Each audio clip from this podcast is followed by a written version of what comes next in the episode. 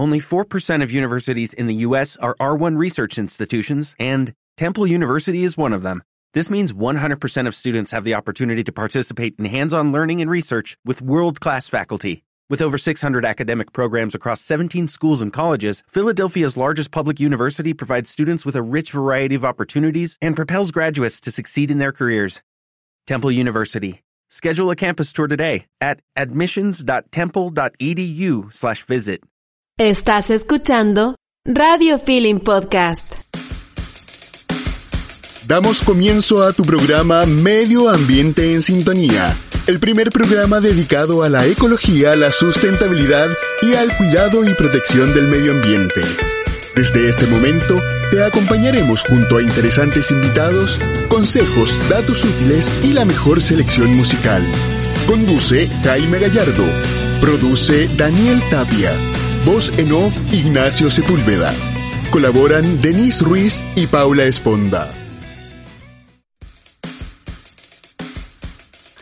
Sean todos muy bienvenidos a este, el único programa radial dedicado 100% al medio ambiente. Me refiero a medio ambiente en sintonía. El día de hoy vamos a estar conversando, no sé si ustedes han escuchado hablar de pajarón chileno o mira, es un blog educativo, ¿no es cierto?, que crea conciencia a través de distinta eh, información, fotografías de las aves que están no solamente en peligro de extinción, sino que también donde habitan y todo eso eh, a través de sus plataformas digitales. Vamos a estar conversando entonces con Nicolás Carrasco, él es uno de los fundadores de este blog y que nos va a poder contar, ¿no es cierto?, y e ir desglosando eh, la información y a quienes a quién están dirigidos, dónde se encuentran, todas esas cosas y muchas más también que necesitamos saber en relación a las aves chilenas. Vamos a tener huerto y jardines, concientízate, música y muchas cosas más. Todo esto a la vuelta de esta pequeña pausa acá en Medio Ambiente en Sintonía.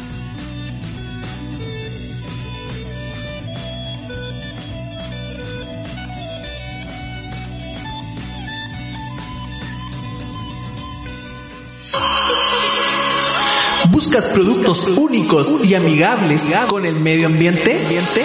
Pues Retorno ya está aquí. Un emprendimiento de la comuna de Vicuña que transforma el plástico reciclado en productos únicos para ti.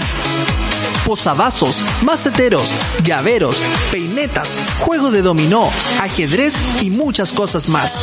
Encuéntralos en Instagram como arroba retorno y un bajo valle o al número más 569 5684 2672. Con retorno, haz que el plástico vuelva a su curso.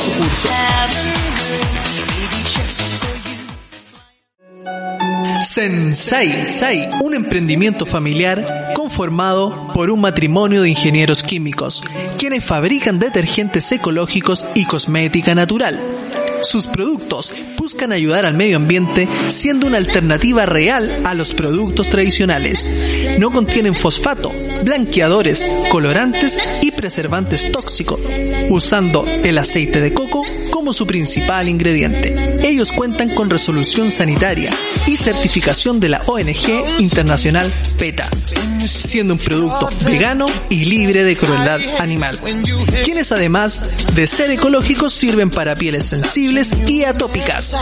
Ya lo sabes, productos ecológicos y naturales los encuentras con Sensai.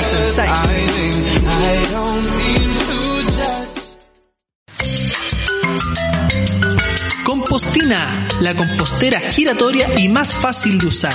Compostemos y cambiemos el mundo. Devolvamos a la tierra lo que le pertenece. Puedes encontrarlos en Instagram como arroba compostina.chile, en su página web www.compostina.cl o al WhatsApp más 569 6608 7391. Compostina.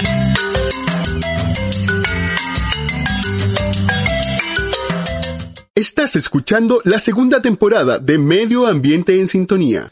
Y ya estamos de vuelta acá en Medio Ambiente en Sintonía, tal como se lo habíamos anunciado por redes sociales y también antes de irnos a una pausa, ya estamos con el invitado del día de hoy.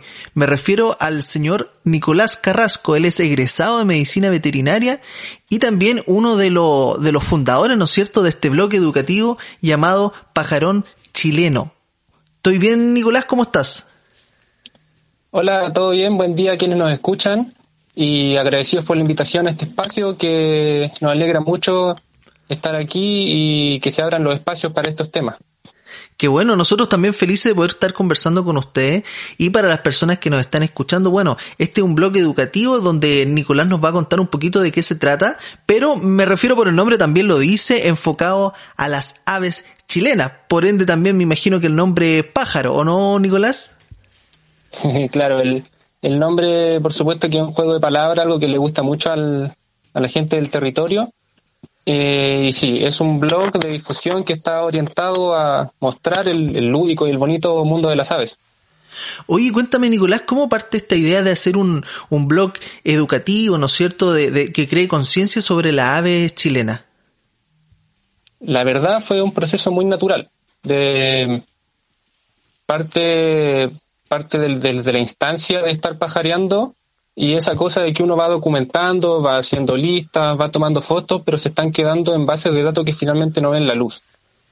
Eh, entonces quizás el, propósito no era, no era generar el espacio, generar eh, una marca, la idea era mostrar lo, lo, que sí se estaba haciendo y que se ve reflejado en que hay mucha gente en redes sociales que está subiendo fotos de aves y que finalmente no tienen visibilidad.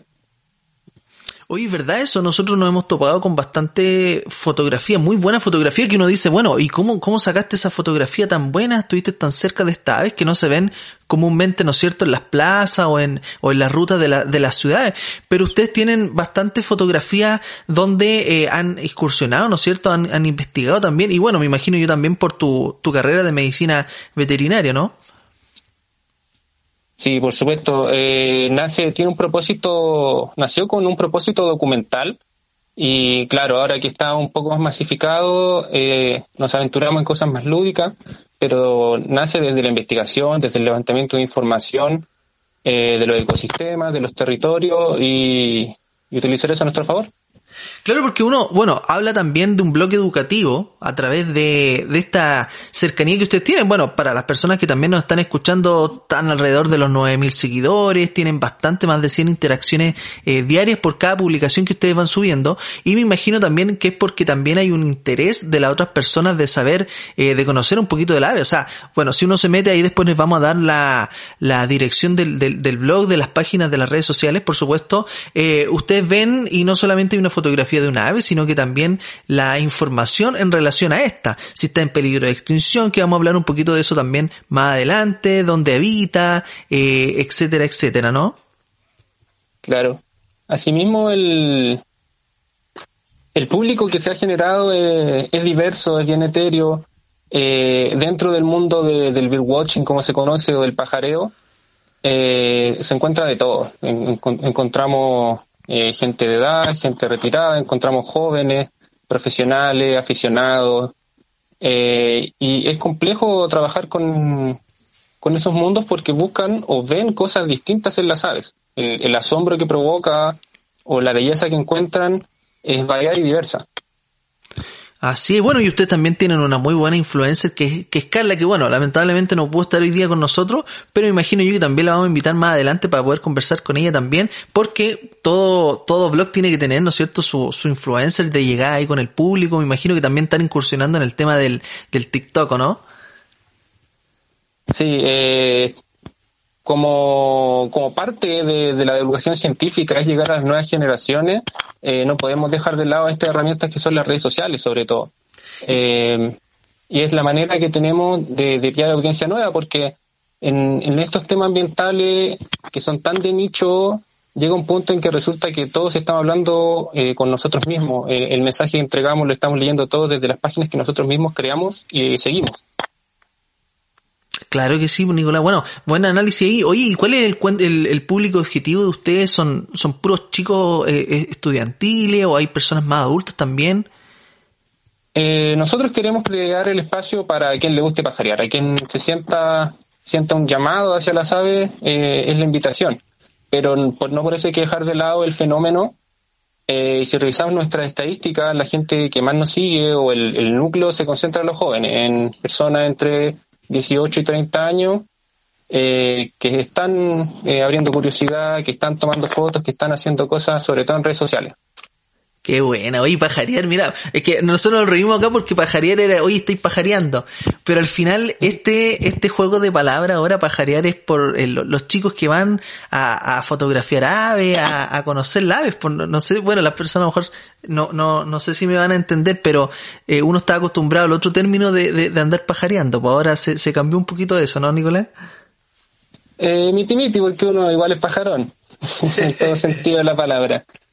Pero sí, la idea es jugar un poco con, esa picosidad, con, ese fervor, como te digo, para, para atraer gente que no tiene la oportunidad de acceder al, a este hobby. Eh, finalmente la conclusión, mientras uno se va aventurando, es que se transforma en un hobby caro.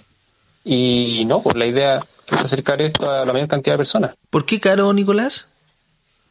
Porque cuando uno busca cosas más específicas, eh, primero está el tema de los viajes, ya no, no es sencillo incursionar, hacer una excursión de una semana, ya sea por tiempo o, plata, al norte de Chile, a la Patagonia y volver como si nada.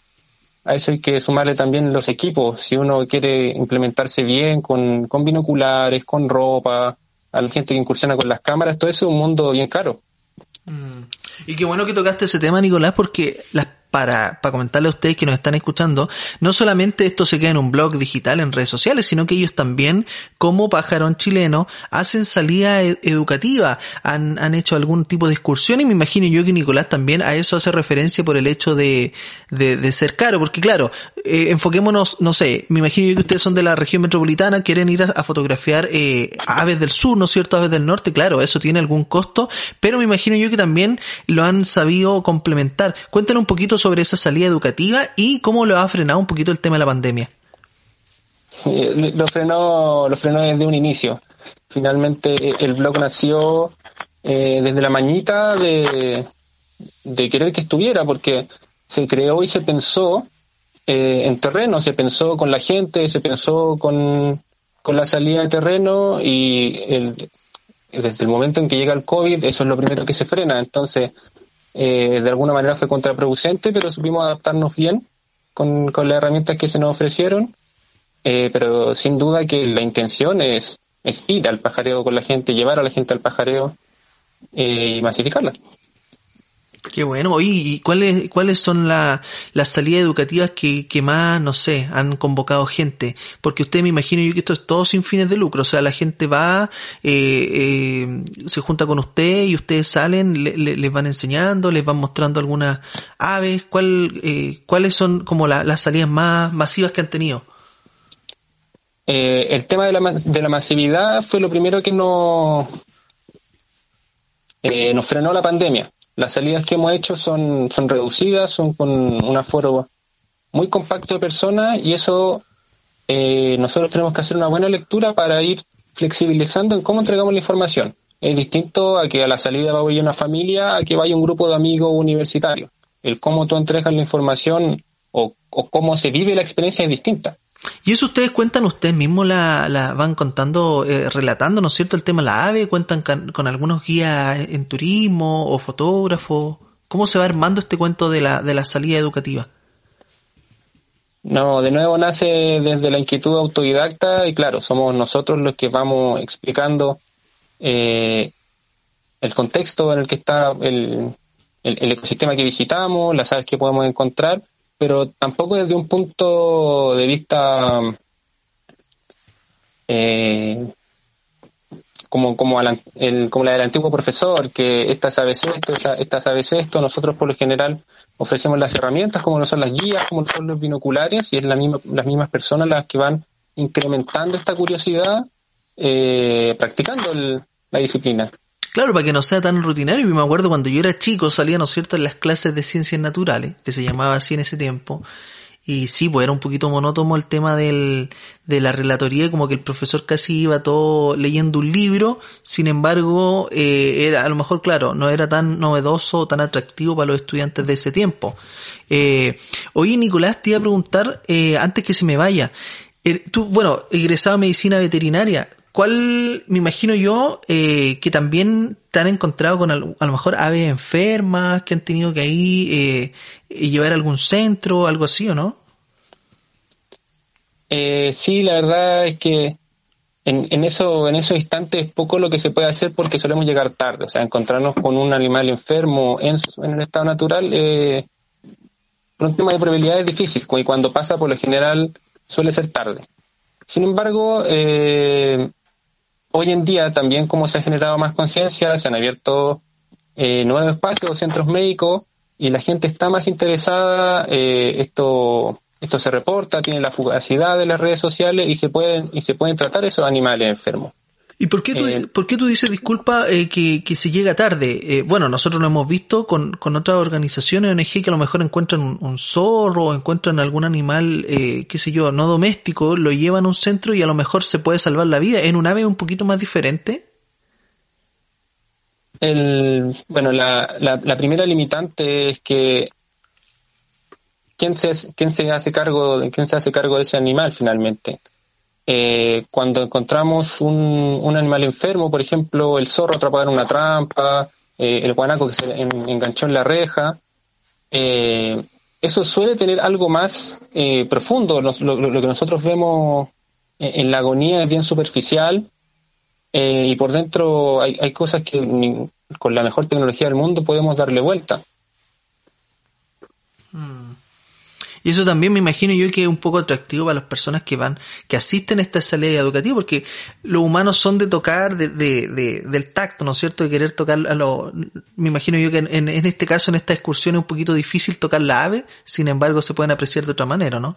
Claro, ese, ese es como el vuelco, ese es como el cambio de paradigma que, que se pretende hacer con esto. O sea, por ejemplo, la gente que se dedica, se dedica al aviturismo o al turismo de ave, eh, da ese vuelco. O sea, comercialización de aves, pero ya no te estoy entregando el ave, ya no lo estoy poniendo en una jaula, sino que te estoy dándolo a conocer para que lo veas y lo disfrutes de esta manera. Buenísimo. Oye, buenísimo. A mí me encanta la, lo que están haciendo ustedes, chicos. Eh, sin embargo, en, base a lo mismo también me gustaría saber eh, cómo han enfrentado las la aves que están en peligro de extinción y para que la gente también no, no, no, que nos está escuchando sepa cuáles son eh, como la ave que está hoy más críticamente en peligro de extinción y que a lo mejor ustedes han tenido la oportunidad de ver o a lo mejor no han tenido la oportunidad de verla. Eh, bueno, puede sonar muy cliché lo que voy a decir, pero sigue siendo cierto y que la principal amenaza con la especie en peligro de extinción es su desconocimiento. Ya que no las conozcamos. Podríamos empezar a decir nombre eh, y de seguro alguien le va a saltar la duda y va a empezar a, va empezar a googlear.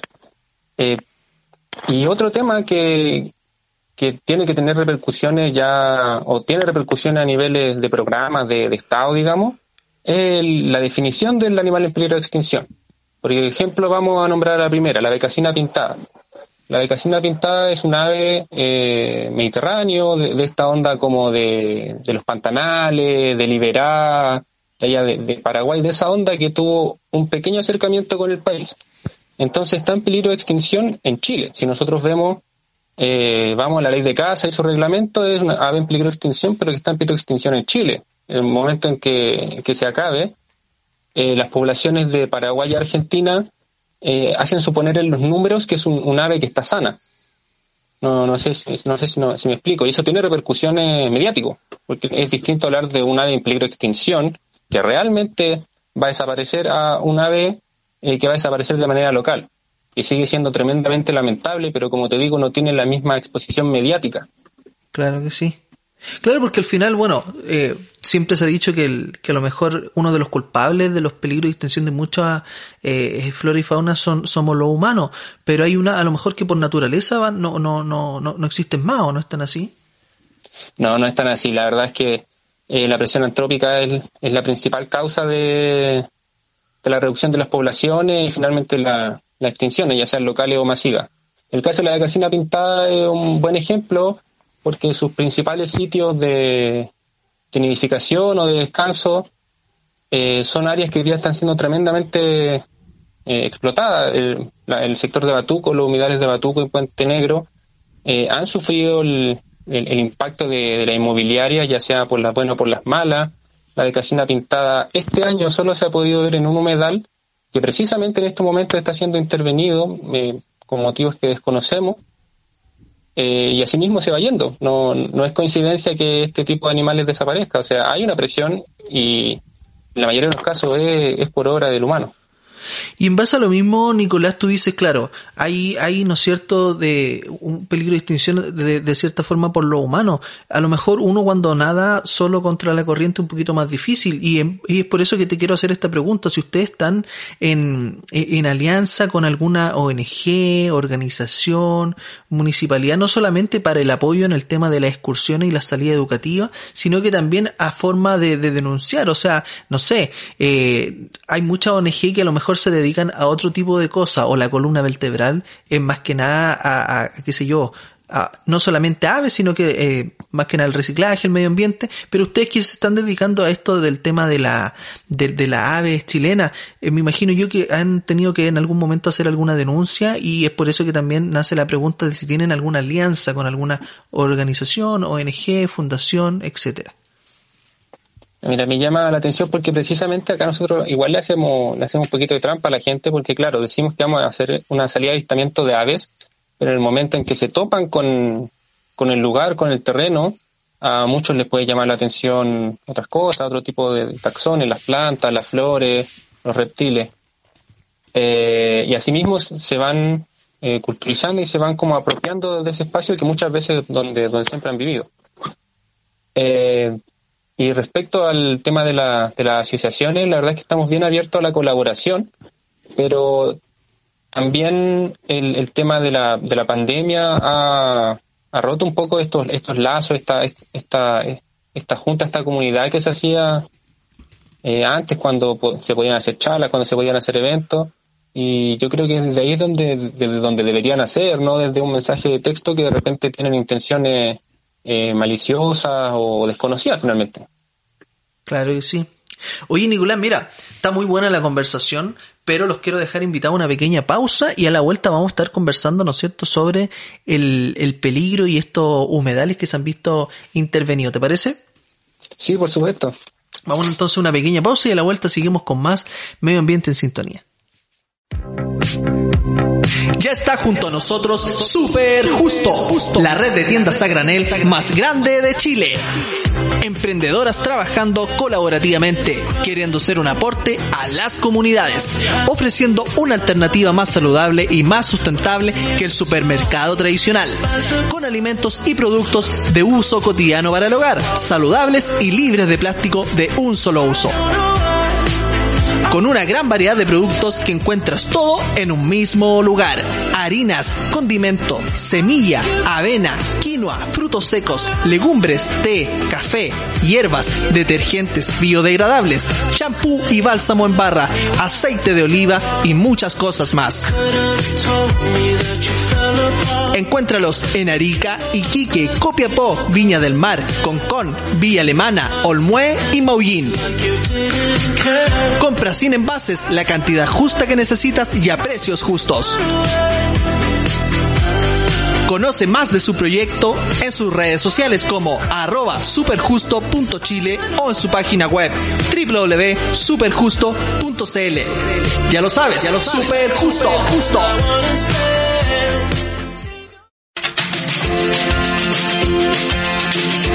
¿Sabías que al tirar la cadena del baño se pierden más de 5 litros de agua en cada descarga, la cual podría reutilizarse en otra cosa? Llegó la revolución del reciclaje. Ecotapas ya está aquí. Fáciles de instalar, fáciles de usar. Y qué mejor que aportando al medio ambiente. Puedes solicitar la tuya en el Facebook Ecotapas o también al WhatsApp más 569 91 23 65 31. La solución ya está aquí. Ecotapas. Ecotapas.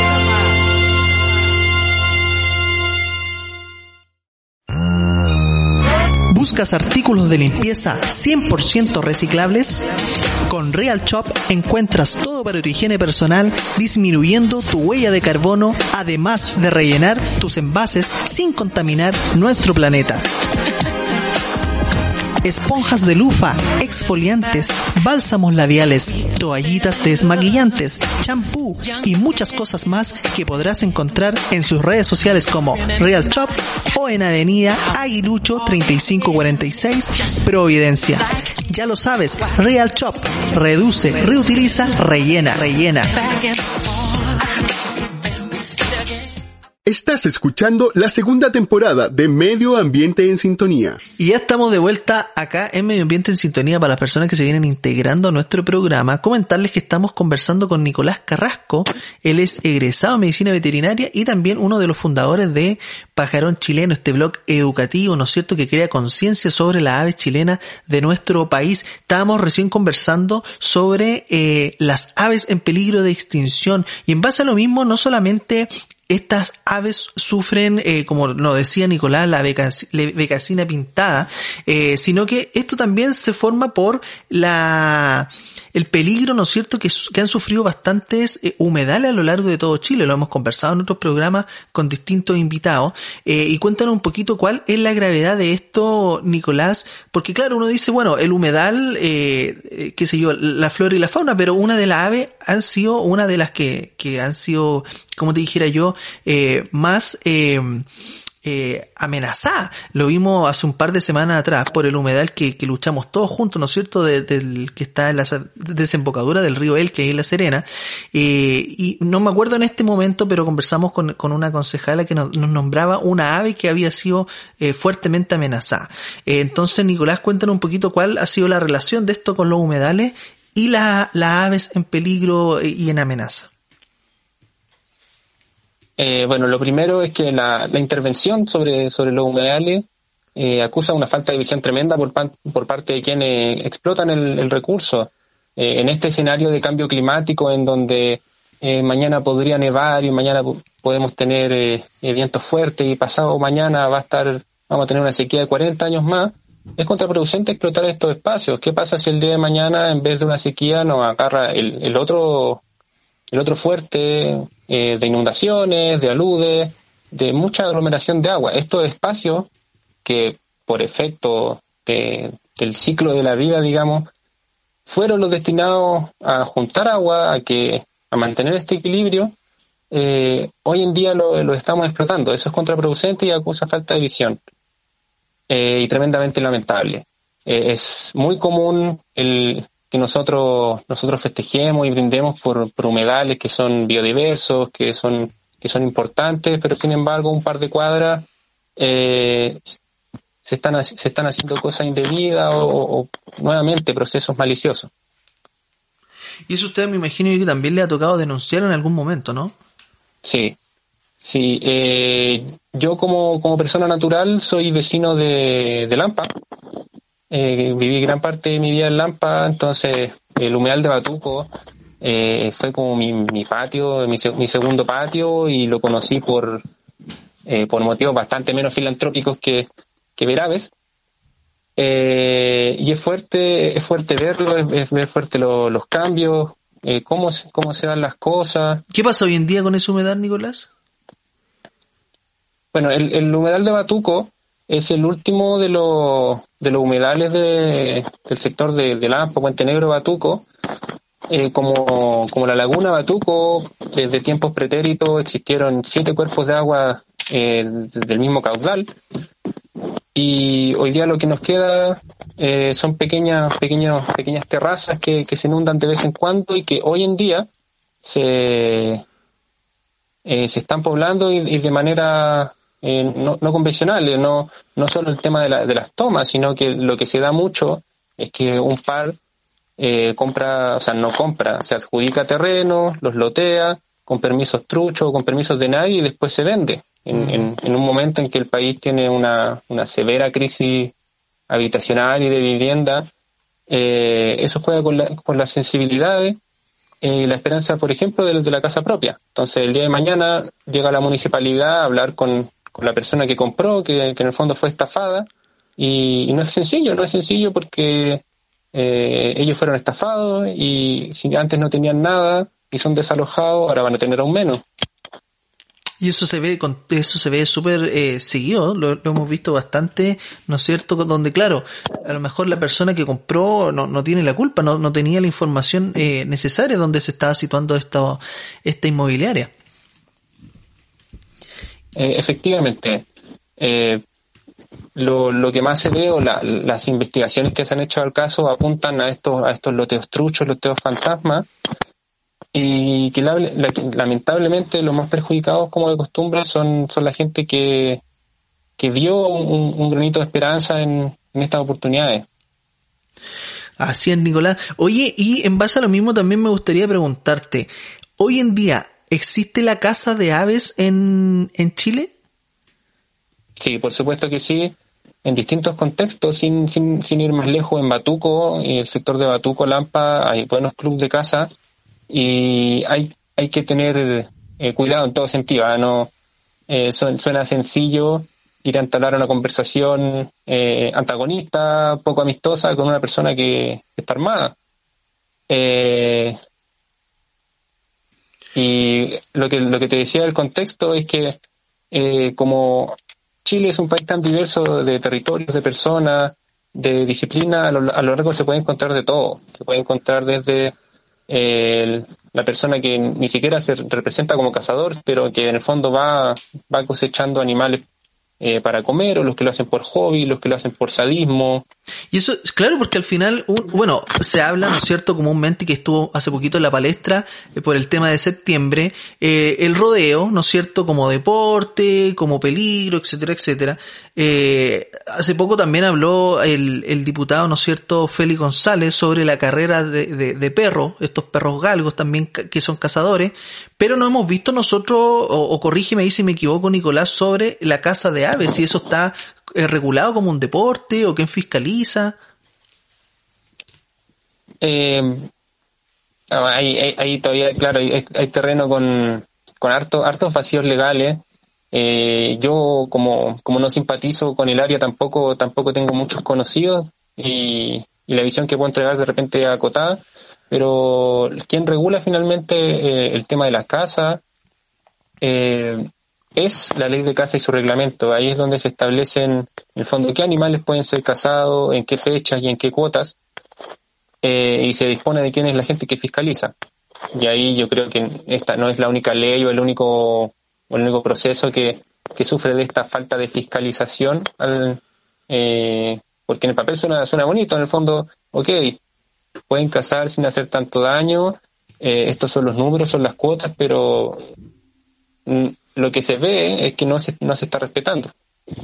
Claro, y me imagino yo que ahí también tienen que haber los, profesionales indicados que dicten, oye, sabéis que mira, estas aves se pueden cazar y estas no.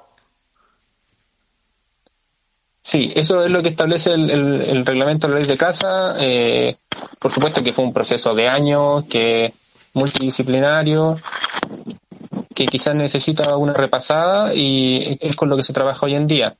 Va recibiendo ciertas actualizaciones dependiendo de, las novedades, pero, pero en el fondo sí, hay una valorización en las especies, eh, especies que se pueden cazar, especies que se pueden cazar a veces y las que por ningún motivo se pueden tocar. Ya, perfecto. Oye, y en base a esto mismo, eh, Nicolás, ¿Qué, opinión tienen ustedes o, cómo lo vieron cuando salió hace un par de semanas atrás la noticia sobre estas aves, ¿no es cierto?, estos cóndores en las cordilleras de, de Santiago que se veían afectadas no solamente por turistas que se estaban acercando demasiado a su hábitat, sino que también estos guías turísticos que sin, o, esta empresa, ¿no es cierto?, de, guías turísticos que sin, sin pudor hacían estos tours donde a lo mejor para los cóndores o las personas más, más, ¿no es cierto?, preparadas, en este caso, que, que saben que no se puede acercar tanto, se, se vieron afectados.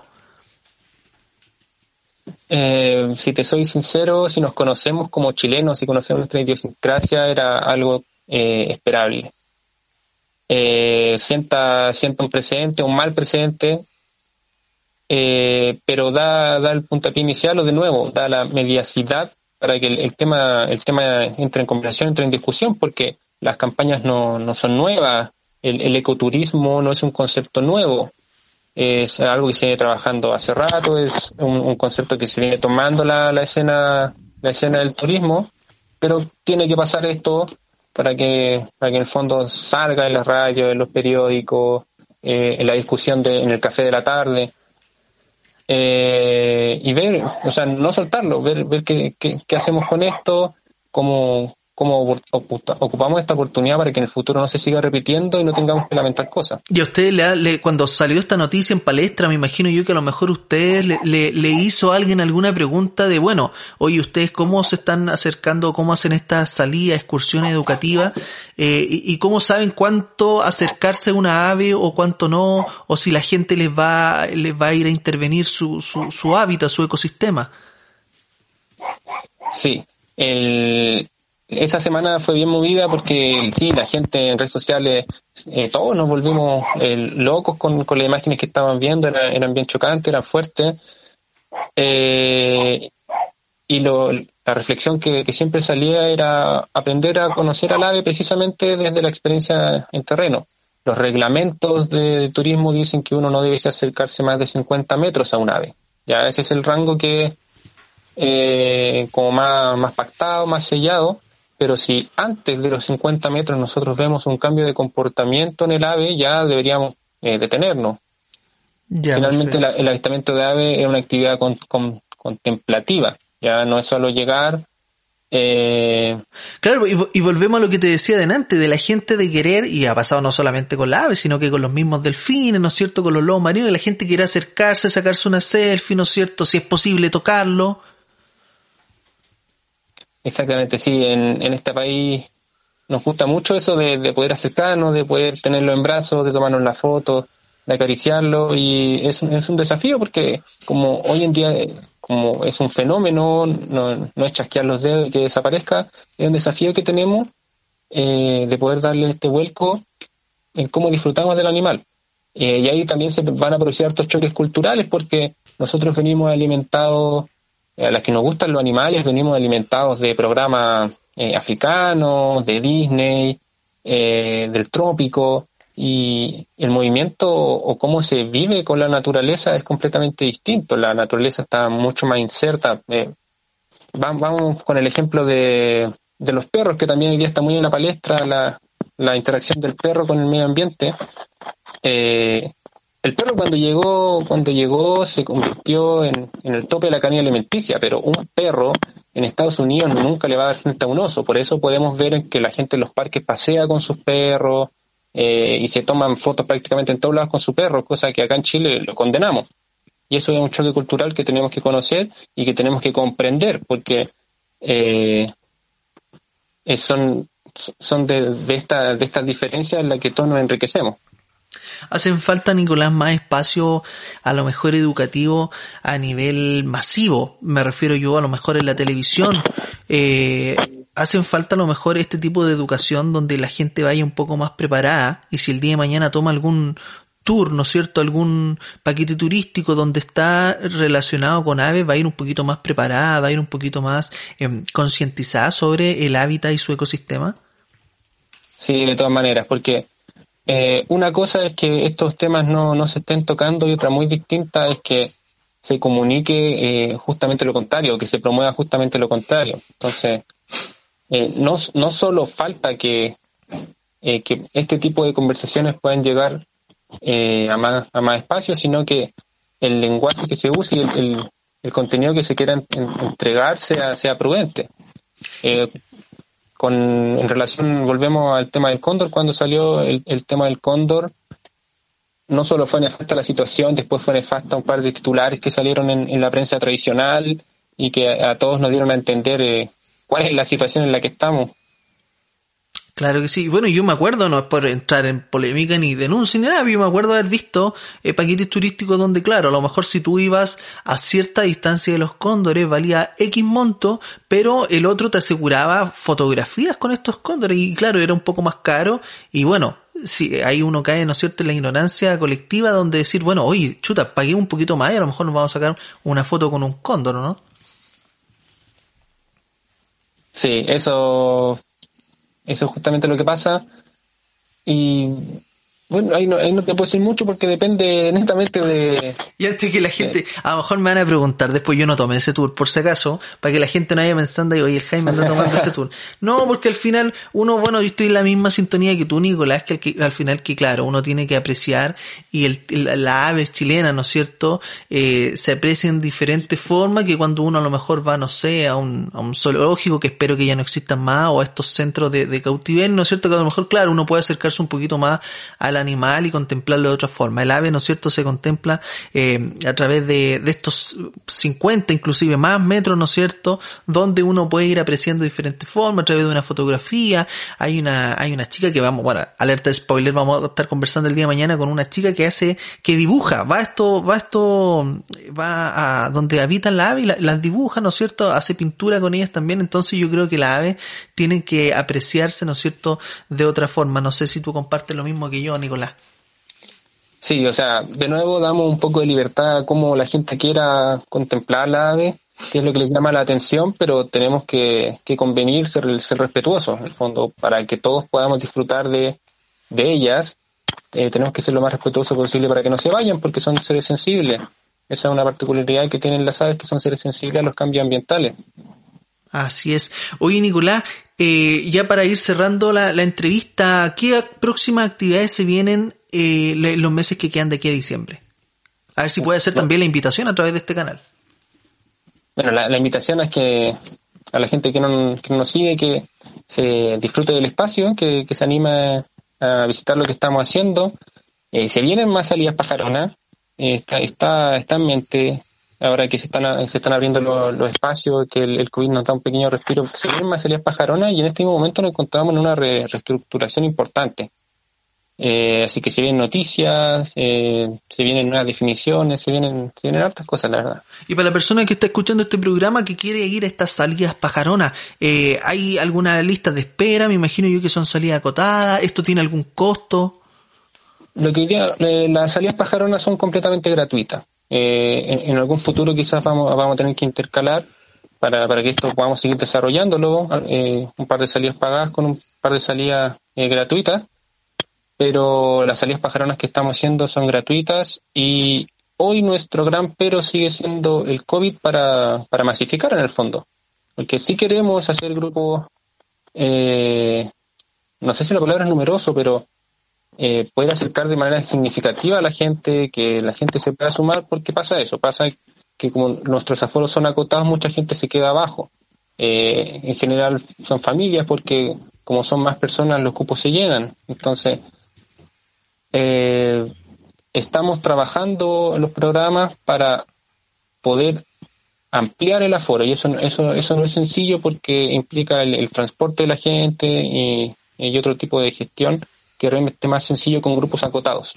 Claro que sí. Bueno, y también, ¿dónde están ustedes eh, situados? Hay mucha gente que a lo mejor está escuchando esta entrevista y no los conoce. ¿Dónde puede ingresar? ¿Facebook, Instagram, alguna página web, algún TikTok? Danos toda esa información. Hoy día el fuerte de la página, sin duda, es la página en Instagram, pajarón.chileno. Pueden buscarlo en Instagram, eso es lo, lo, que más se mueve. De manera secundaria eh, está el Facebook que, que, que se está moviendo y, y bueno, el, el contenido que, produce, que produce Carla, eso se puede encontrar en, en, en otro tipo de redes sociales. Eh, respecto a dónde estamos ubicados, hoy día las salidas pajaronas son en las cercanías de Santiago, de la región metropolitana. Eh, vamos buscando distintas ubicaciones para eh, para que sean realizadas, en el fondo que sean plausibles, pero no descartamos que en, en, estos viajes que nosotros también realizamos en regiones pueda salir una salida pajarona con, con el mismo con el mismo formato y sobre todo gratis. Perfecto, muchas gracias. Entonces, estamos ahí conversando con Nicolás Carrasco, egresado de Medicina Veterinaria y uno de los fundadores de este blog educativo, ¿no es cierto?, llamado Pajarón Chileno. Muchas gracias Nicolás de haber estado conversando con nosotros. Esperamos ahí también eh, sigamos en contacto para ir dándonos información o cualquiera de este, de este tipo eh, de sucesos que vayan apareciendo en el camino. Muchas gracias a ustedes de nuevo por la invitación, por, por abrir los espacios a este tipo de contenido. Eh, qué bueno que, que podamos hablar de, de temas que realmente son tabú y felices, muy felices. Perfecto, Nicolás. Muchas gracias a ustedes también. Y ahora los queremos dejar invitados a una pequeña pausa y a la vuelta vamos a seguir con Concientízate, Huerto en tu casa y muchas cosas más acá donde siempre en Medio Ambiente en Sintonía.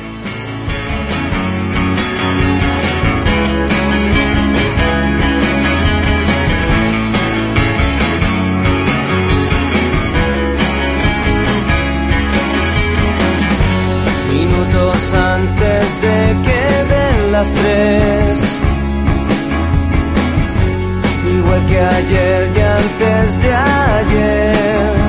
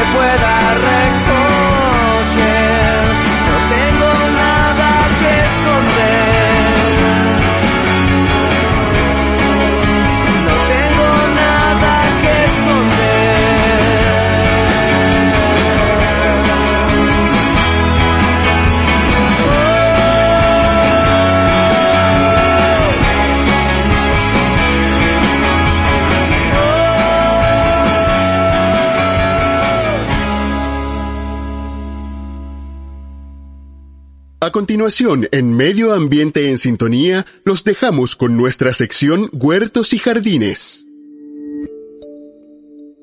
¿Cómo preparamos la tierra para un buen trasplante? Es una pregunta que nos hacemos generalmente y vamos a dar algunos consejos, algunos tips para realizarlo.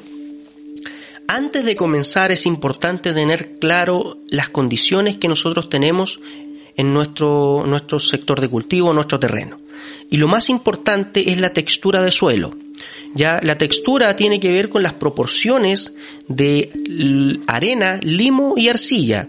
La arcilla, cierto, es esta rojita que generalmente, cierto, algunos lo utilizan en el colegio eh, para realizar algunas manualidades y la arena, cierto, todos la conocemos. Por lo tanto, es importante tener claro la textura. El suelo ideal se define como un suelo con textura franca y esto implica aproximadamente un 35-40% de arena y limo y alrededor de un 20-25% de, de arcilla. ¿Ya? Ese es el suelo ideal, el cual lamentablemente es muy difícil de encontrar y no tenemos, ya que generalmente tenemos suelo que van variando, ¿cierto? A un franco arcilloso arcilloso o franco arenoso eh, arenoso. ¿Ya? Entonces, teniendo clara la textura, nosotros nos permite trabajar. ¿Por qué? Porque generalmente cuando nosotros realizamos la preparación de, esta cama para el cultivo, pretendemos muchas veces a lo mejor adicionar ciertos elementos para modificar cierto la textura y no es muy fácil de conseguir. Si yo tengo un espacio en el jardín pequeño en donde vamos a realizar el cultivo, sí puedo lograrlo. En, por ejemplo, un suelo arcilloso, incluir arena de manera cierto que vayamos mejorando algunas propiedades. Para preparar el suelo es importante tener en cuenta que primero debo hacer una labor de, denominada, ¿cierto?, de labranza primaria o de rotura primaria, en donde yo generalmente remuevo, ¿cierto?, eh, en gran, la, la, gran estructura que hay en el suelo, ¿cierto?, la remuevo, ¿cierto?, ya sea con algún elemento como picota, también puedo usar algún asadón, ¿cierto?, o, o algún arado si es que tenemos una superficie mayor. Después de eso viene el momento, ¿cierto?, en donde nosotros tenemos que mullir el suelo, tenemos que disgregar esas partículas grandes que quedaron en esos terrones en partículas más pequeñas. Para eso debo seguir removiendo con algún asadón, puedo utilizar algún rastrillo, de manera, ¿cierto?, que quede un suelo mullido o las partículas queden disgregadas.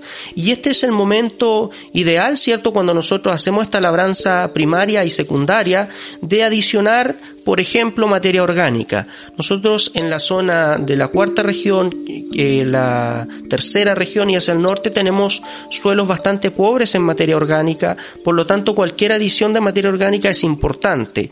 Ojo con incluir materia orgánica que no está estabilizada. Lo más fácil y sencillo de usar es el humus.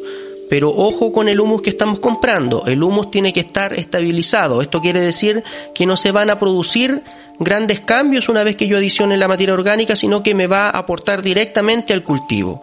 Recordemos que el suelo está definido como prácticamente un organismo vivo. Hay una interacción entre muchos organismos y esto va generando cierto que el suelo eh, sea más nutritivo para cualquier especie que yo decido, decido cultivar. Entonces es importante en este paso adicionar la materia orgánica, recomendaciones el humus. Si vamos a adicionar otra materia orgánica, también es importante el guano, ya la, la tierra de hojas, pero en el caso del guano debemos tener cuidado con las cantidades, porque si aplicamos guano que no está estabilizado, que no está ya cierto procesado por los microorganismos, vamos a elevar la temperatura y si nos sobrepasamos en las cantidades podemos ocasionar algunos problemas al cultivo e incluso quemar plántulas pequeñas. Entonces, la condición ideal ya en cantidad de materia orgánica, yo tengo que buscar lograr un suelo en donde yo pueda introducir mi mano y al sacarla, ¿cierto? emana inmediatamente este olorcito, ¿cierto? Que nosotros encontramos generalmente eh, en la tierra de hojas. Un, un, olor, ¿cierto? A materia orgánica, un olor, ¿cierto? A un, un, organismo, ¿cierto? Que ha trabajado en aquel lugar, olor a esta tierra, ¿cierto? que tiene hojas. Ya en la mano yo debo encontrar, cierto, fácilmente materia orgánica. Debo poder presenciar, cierto, que hay algunos restos de hojas, que hay algunos restos, cierto, de, de algún eh, algún elemento lignificado, como por ejemplo algún tallo, ¿cierto? Algún pedacito de, de rama pequeño, de manera, ¿cierto?, que yo pueda evidenciar que hay materia orgánica, más allá, ¿cierto?, de la cantidad que podamos adicionar porque va a depender mucho del suelo. Entonces debe ser evidenciable cuando yo, ¿cierto?, extraigo una muestra. En el caso del guano, vuelvo a reiterar, mucho cuidado, ¿cierto?, en sobrepasarnos en la cantidad. Siempre que nosotros incorporemos materia orgánica al suelo, debemos mezclarla con el suelo, porque si yo incorporo guano en superficie, este con el viento va a escaparse, ¿cierto? Y no va a ocasionar ningún beneficio, sino que va a ocasionar un problema. Ojo cuando adicionamos materia orgánica que no esté estabilizada, como el caso, ¿cierto?, del guano crudo ¿Por qué? Porque los microorganismos realizan su proceso y va a pasar un tiempo en el cual no vamos a ver directamente los beneficios, pero esto sí se logra con el transcurso del tiempo es importante mencionar que después que nosotros dejamos mezclado el suelo, ¿cierto? Lo hemos mullido lo suficiente, debemos nivelar de manera, ¿cierto? Que tengamos una superficie nivelada para colocar ya sea el trasplante o la semilla. Y a la hora de colocar el trasplante o la semilla, tenemos que adicionar un riego importante ya para tener el suelo húmedo antes de colocar la semilla o de colocar, ¿cierto? El, la plántula o cualquier otra especie, ¿cierto?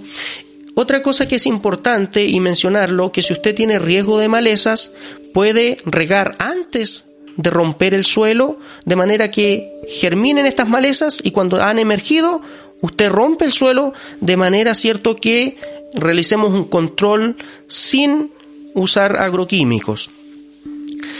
Después que nosotros ya, cierto, hemos regado, podemos sembrar, podemos plantar, y aquí es importante que si nosotros estamos sembrando, no sobrepasemos alrededor de cinco veces el tamaño de la semilla en profundidad. O sea, si usted tiene una semilla que mide un centímetro, no la coloque a cinco o seis centímetros, sino que tiene que ser una profundidad que no exija, cierto, a la planta mucha energía para poder germinar y salir en superficie.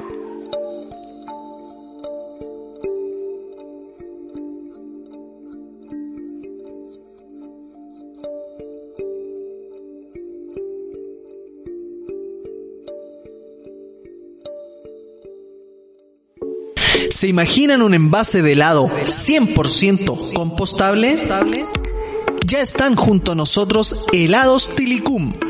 Un helado sabroso, artesanal, vegano y de envase 100% compostable. Te invitamos a conocer todos sus sabores. Mango, maracuyá, limón, jengibre, chocolate, cookie and cream y frutos del bosque. Su nombre es un tributo a la orca Tilicum, que vivió en cautiverio toda su vida y que intentó ser libre en contadas ocasiones. Conócelos en sus redes sociales como Tilicum o en su página web en www.heladostilicum.cl. Ya verás que el helado es más rico cuando es sustentable.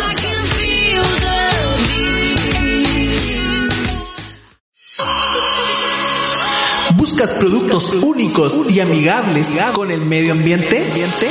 Pues Retorno ya está aquí. Un emprendimiento de la comuna de Vicuña que transforma el plástico reciclado en productos únicos para ti.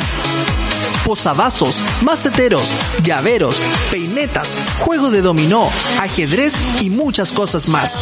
Encuéntralos en Instagram como arroba retorno y un bajo valle o al número más 569 5684 2672. Con retorno, haz que el plástico vuelva a su curso. Estás escuchando la segunda temporada de Medio Ambiente en Sintonía.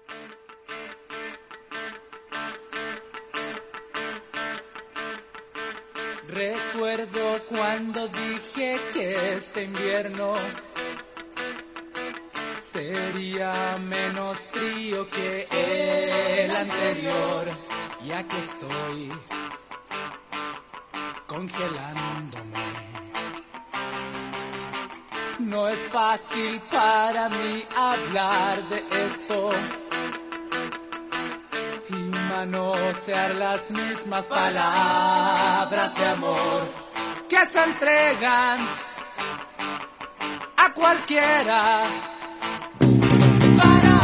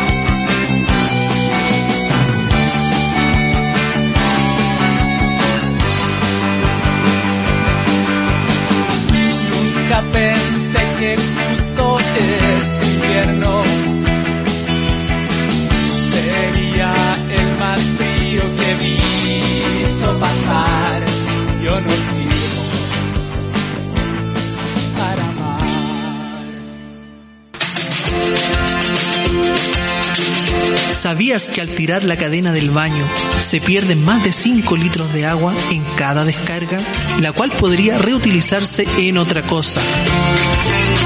Llegó la revolución del reciclaje. Ecotapas ya está aquí. Fáciles de instalar, fáciles de usar. Y qué mejor que aportando al medio ambiente. Puedes solicitar la tuya en el Facebook Ecotapas o también al WhatsApp más 569 91 23 6531. La solución ya está aquí. Ecotapas. Ecotapas.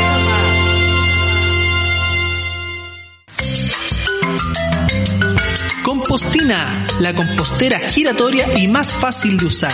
Compostemos y cambiemos el mundo. Devolvamos a la tierra lo que le pertenece. Puedes encontrarlos en Instagram como arroba compostina.chile, en su página web www.compostina.cl o al WhatsApp más 569 6608 7391. Compostina.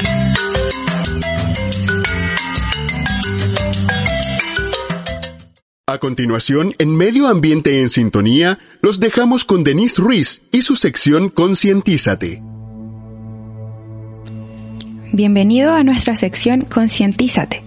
El día de hoy partiremos hablando con una pregunta. Tú, ¿cómo te movilizas?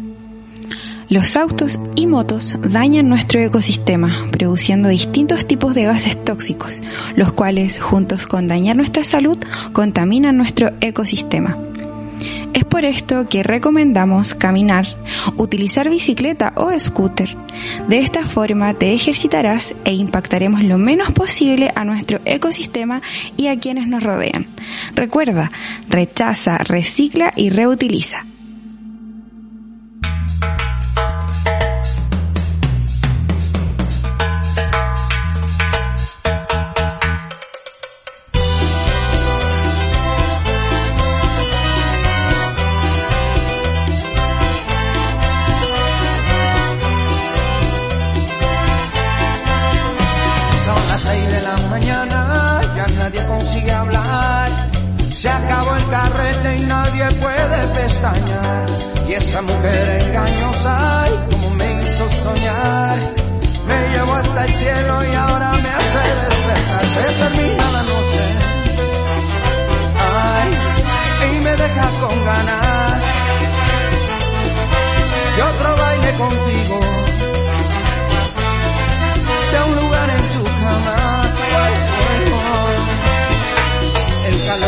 Sus ese instinto de mujer.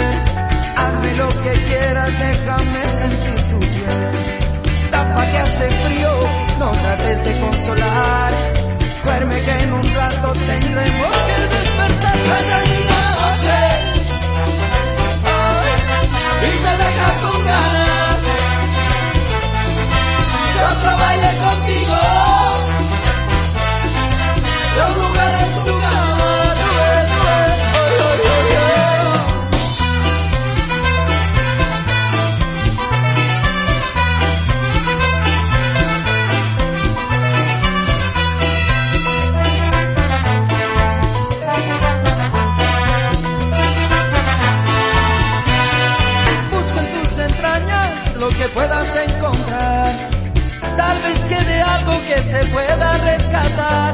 esa mujer engañosa, ay, como me hizo soñar.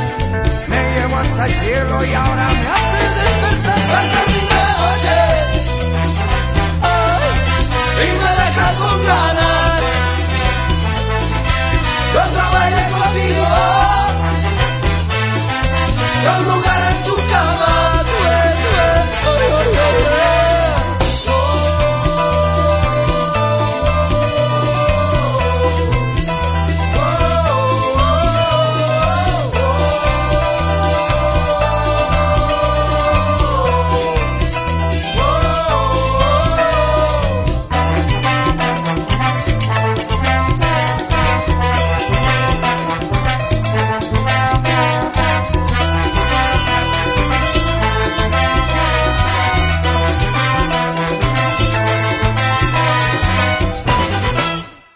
Estás escuchando la segunda temporada de Medio Ambiente en Sintonía.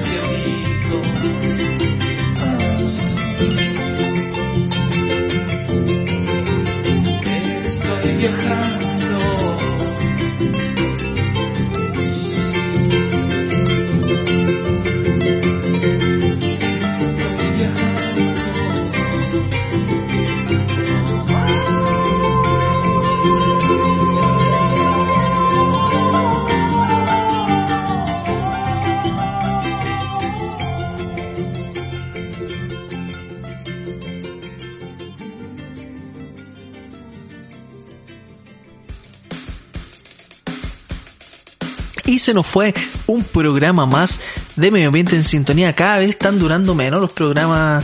Yo no sé qué está pasando acá con el equipo.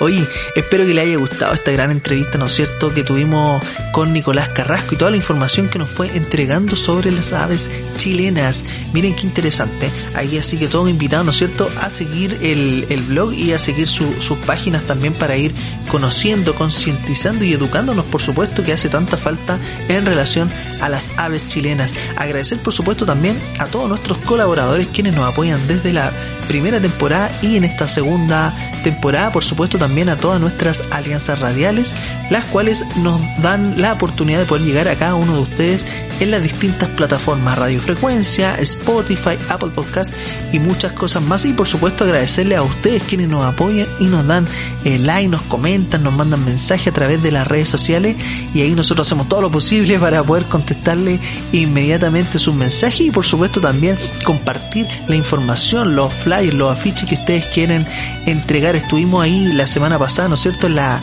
en la huelga por el clima, así que se viene a lo mejor algún live en relación a esta misma temática. Muchas gracias, a cuidarse y nos vemos en un próximo capítulo de Medio Ambiente en Sintonía.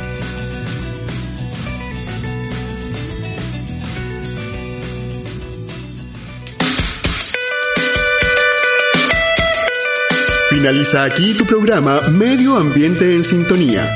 Durante estas horas hemos escuchado buena música y datos de cómo proteger nuestro planeta. Los esperamos en un próximo capítulo con interesantes invitados. Síguenos en redes sociales y en nuestra página web www.maesradio.cl. Fue Medio Ambiente en Sintonía.